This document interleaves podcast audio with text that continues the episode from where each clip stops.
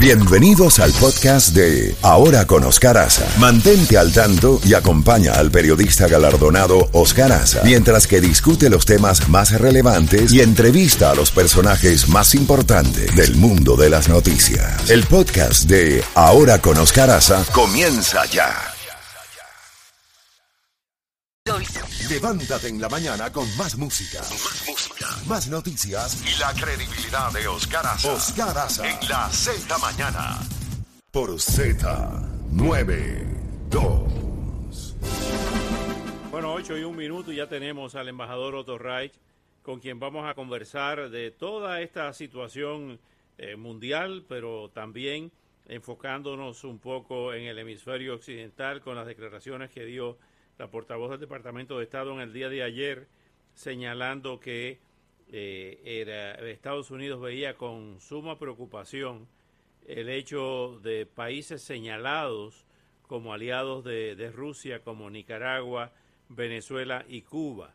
Además, el éxodo eh, impresionante, una especie de Mariel por tierra que se ha estado verificando en la frontera sur, eh, de, no solamente ya de cubanos, sino de venezolanos también y eh, centroamericanos. ¿Cómo, cómo va eh, esta, esta situación? ¿Cómo la ve? Eh, ¿Cómo la evalúa el embajador Otto Reich? Bienvenido como siempre. Gracias por estar con nosotros. con mucho gusto, Oscar. buenos días. Bueno, la, la situación de, de la frontera por supuesto, para comenzar con el último, eh, más reciente tema que mencionaste, eh, no es nada nuevo, francamente, eh, desde que comenzó, es más, los últimos, en los últimos seis meses han entrado un millón de personas indocumentadas. yo no, francamente, no entiendo cuál es el propósito de la administración, porque esto es una política que la hace a propósito. La, la frontera estaba básicamente controlada, nunca ha estado cerrada, por supuesto. En todas las administraciones recientes han habido eh, indocumentados que han cruzado la frontera, pero lo que ha ocurrido en los últimos eh, 15 meses desde la, desde la elección de, del presidente Biden es que todo el mundo, y eso lo digo literalmente, o sea, todo el mundo, porque los eh, está cruzando la frontera, porque las personas que están entrando vienen de países no solo de América Latina, pero de África, de Asia, eh, de Europa, de, de, todas partes del mundo. Y el peligro para los Estados Unidos no es que estén entrando eh, trabajadores o familias, eh, primero que debe estar controlada cualquier frontera, porque un país sin frontera no es un país.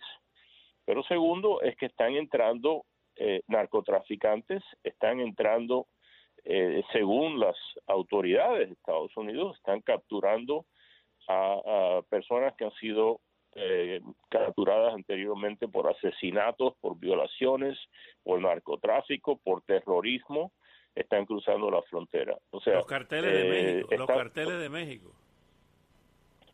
No, los carteles de México están haciendo una fortuna porque son los que están eh, eh, llevando a las personas, a estas personas que por supuesto hay, hay, que hay que tener mucha simpatía con, con lo que con la mayoría de la gente que está cruzando porque está están escapándose de lugares donde ya no se puede vivir incluyendo eh, el países del famoso Triángulo Norte, de, eh, Honduras, El Salvador, Nicaragua, donde las pandillas eh, son las que las que, están en, control de las ciudades. Pero el, el problema es que esta gente están entrando en Estados Unidos con la ayuda del gobierno de Estados Unidos, es lo que lo que yo no entiendo. Ahora, sobre el tema de la advertencia de Estados Unidos de que Rusia eh, estaría utilizando para exportar el conflicto de Ucrania, eh, penetrar en Latinoamérica por Venezuela, Nicaragua y Cuba, ¿qué, ¿qué, debe hacer los Estados Unidos? Bueno, primero que eso no es nada nuevo. Si el Departamento de Estado lo descubrió ayer, eh, no sé dónde ha estado el Departamento de Estado en los últimos años, porque eso eh, hace años que se, se sabe que Rusia ha estado cooperando con los países hostiles a Estados Unidos, comenzando con Cuba, la cabeza de la serpiente, esta serpiente que es muy peligrosa en América Latina y que incluye a Venezuela y Nicaragua, pero también a otros gobiernos como el de Bolivia eh, y a movimientos guerrilleros como los de Colombia y a, gobiernos que todos sabemos cuáles son, gobiernos de extrema izquierda. Eso no es nada nuevo, han estado cooperando. Uno, por ejemplo, puede ver la reunión que tomó lugar en Managua, Nicaragua, eh, en la toma de posesión, la llamada de toma de posesión de Daniel Ortega en la última eh, vez que a fines de año que ganó otra elección, por supuesto no era ningún secreto que iba a ganar la elección porque porque Ortega es un dictador que domina totalmente las instituciones nacionales, no hay prensa libre, arrestó a todos, a todos sus contrincantes en las elecciones eh, y todavía están en la, en, en, la cárcel o en casa por cárcel en, en tres casos eh, y ganó las elecciones. ¿Y quién fue a esa toma de posesión? Ahí estuvieron muy altos funcionarios de Rusia, China, Irán, eh, Cuba, por supuesto, Venezuela, eh, básicamente. No habían representantes que yo sepa de ningún país democrático. ¿Y quién estaba ahí de Rusia? Un vicepremier de Rusia, una persona de muy alto rango. ¿Quién estaba ahí de Irán? Un un miembro de la organización que se le acusa de haber sido culpable de la eh, de la matanza, de la masacre de la organización judía AMIA en Buenos Aires en los años 90.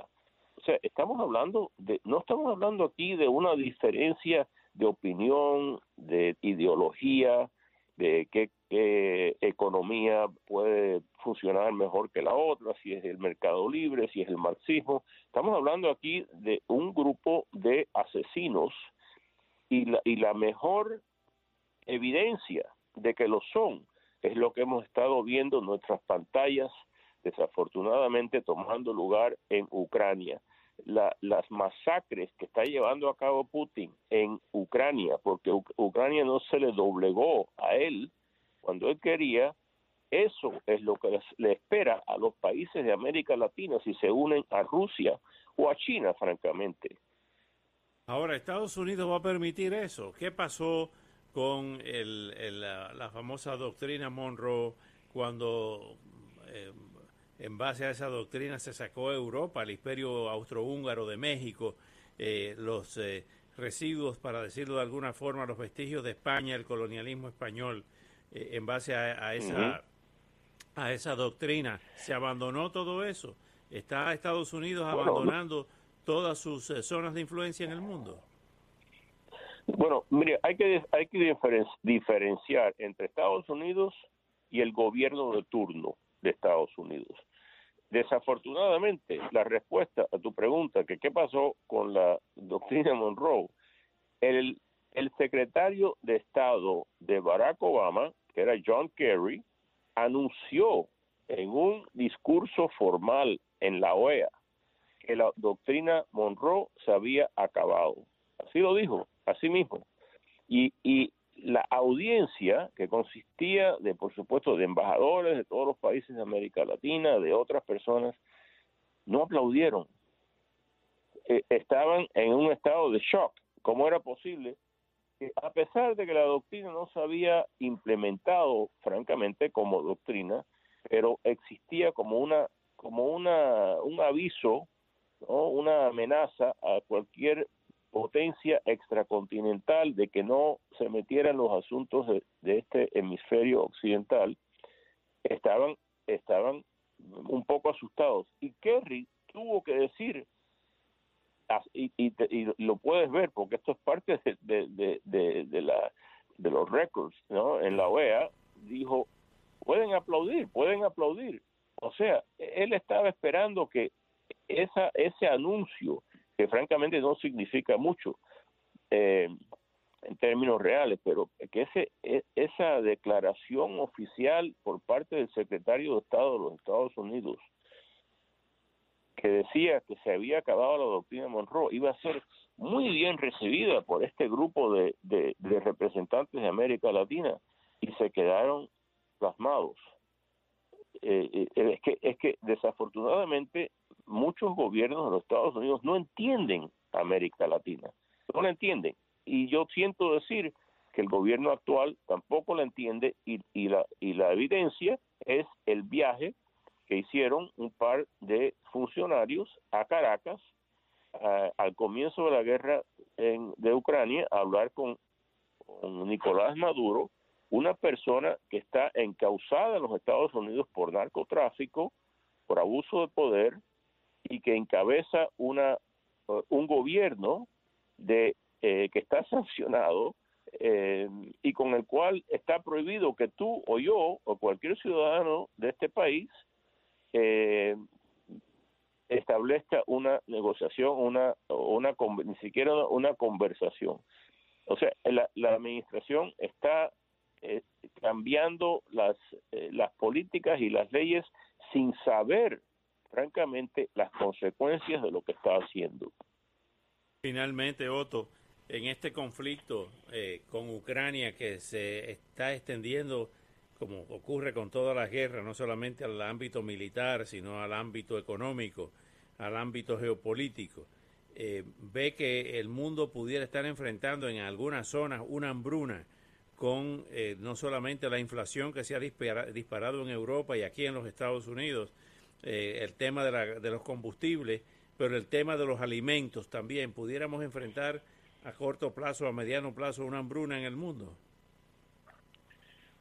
Sí, es muy posible porque eh, muy poca gente sabe que Ucrania es uno de los países, eh, eh, el país que más productos de, ciertos tipos de productos agrícolas produce, por ejemplo, aceite de, de girasol, aceite vegetal, trigo, que es mucho más, más importante, eh, porque el, aceite puede venir de, puede venir de varios de varias plantas, pero el, el, trigo es, es, eh, es, esencial para la dieta de muchos países, sobre todo países pobres. Y hay países como, por ejemplo, Egipto y muchos países árabes y africanos que han estado importando ese trigo eh, de, Ucrania y, y casi todas las áreas de Ucrania que están siendo atacadas no van a poder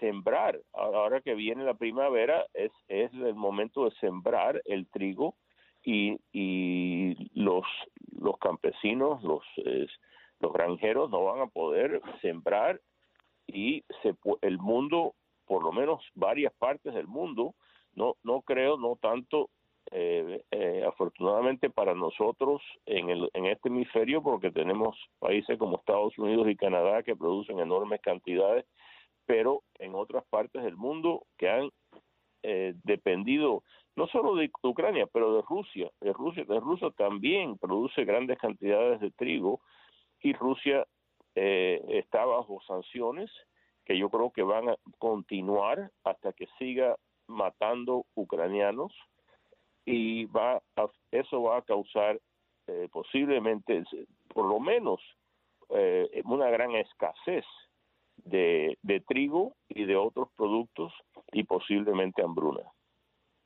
Embajador Otto Ray, como siempre, muchísimas gracias, muy agradecido por estos minutos y hasta estaremos en contacto con más frecuencia ante la evidencia de esta guerra y de este deterioro que estamos viendo en muchas partes del mundo. Un gran saludo y que tenga buen fin de semana. Gracias, igualmente, Oscar.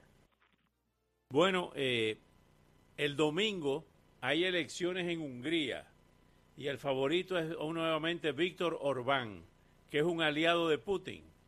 Vamos a escucharlo eh, en la voz de una hermosísima periodista española de Radio Televisión Española. En Hungría este domingo hay elecciones y los sondeos dan una ligera ventaja al actual primer ministro Víctor Orbán.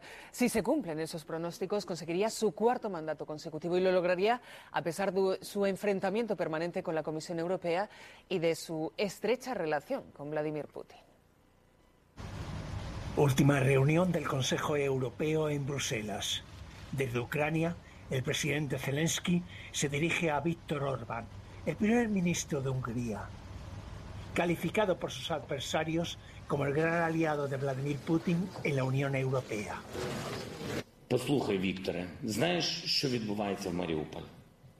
Escucha, Víctor, ¿sabes lo que está pasando en Mariupol? ¿Y tú dudar sobre si imponer sanciones? ¿Sobre si dejar pasar armas? Semanas antes de la invasión, en 2019, en 2018, son imágenes de algunos de los encuentros entre Víctor Orbán y Putin. El primer ministro ultranacionalista húngaro intenta ganar el domingo su cuarto mandato consecutivo. Y puede conseguirlo pese a la estrecha relación con el presidente ruso. Frente a una oposición que se presenta unida en las elecciones, Orbán justifica su relación con Putin en la defensa de los intereses del país. Más de un 80% de las importaciones de gas proceden de Rusia y también más de un 60% de las de petróleo. Su gobierno se ha negado a suministrar armas a Ucrania, también a su tránsito directo, pero sí ha apoyado las compras por la Unión Europea y la política global de la OTAN. Bueno, ahí está, eh, buscando un cuarto periodo este domingo, Víctor Orbán amigo de Putin. Hmm. Vamos a ver qué va a pasar ahí. dicho. Bueno, llega José Alberto el Canario al viernes de Bellonera. Ajá, oye, mira, mira por ahí, mira que viene José. ¿Quién es? Mario Mato de Panamá. María, mira, pero mira más Gómez, mira le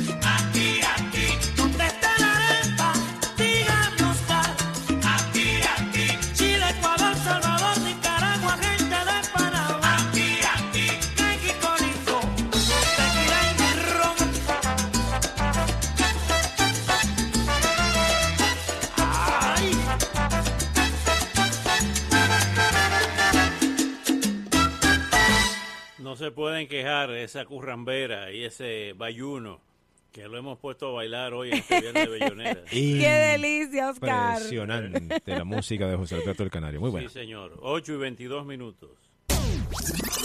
¿Cómo fue la bohemia? Un cataclismo. Viernes de Bellonera.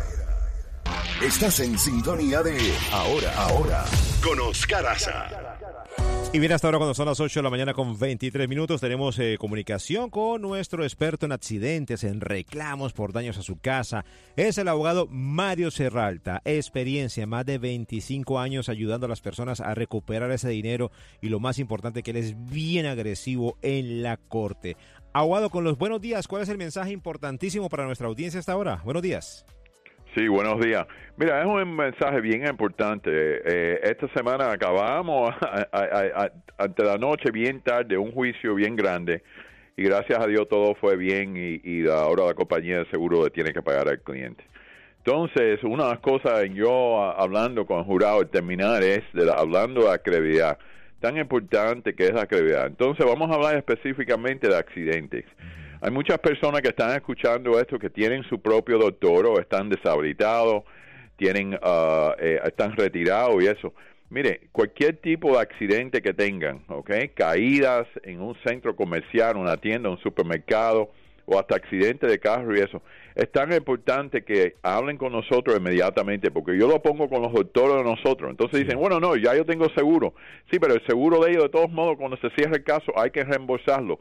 Es mejor usar a los doctores de nosotros que saben cómo documentar las lesiones. Y no nada más eso, si la persona de verdad necesita un tratamiento especial, como si es plasma, es cirugía, sea lo que sea, le van a proveer esa atención médica, que estos días la realidad es que con el seguro es muy difícil lograr, pero con nosotros, y acuérdese, al terminar, si no hay caso, no deben ni un dólar, no, si no se gana el caso, no tienen que pagar, y aquí siempre el, el cliente es el que sale ganando, así que con toda confianza del mundo, cualquier tipo de accidente, llame hoy para una consulta gratis. Así es, ese número telefónico es el 305-612-3333. 305-612-3333. Llame al abogado Mario Serralta. Llámelo, llámelo, llámelo, llámelo. Carlos Alfredo, tu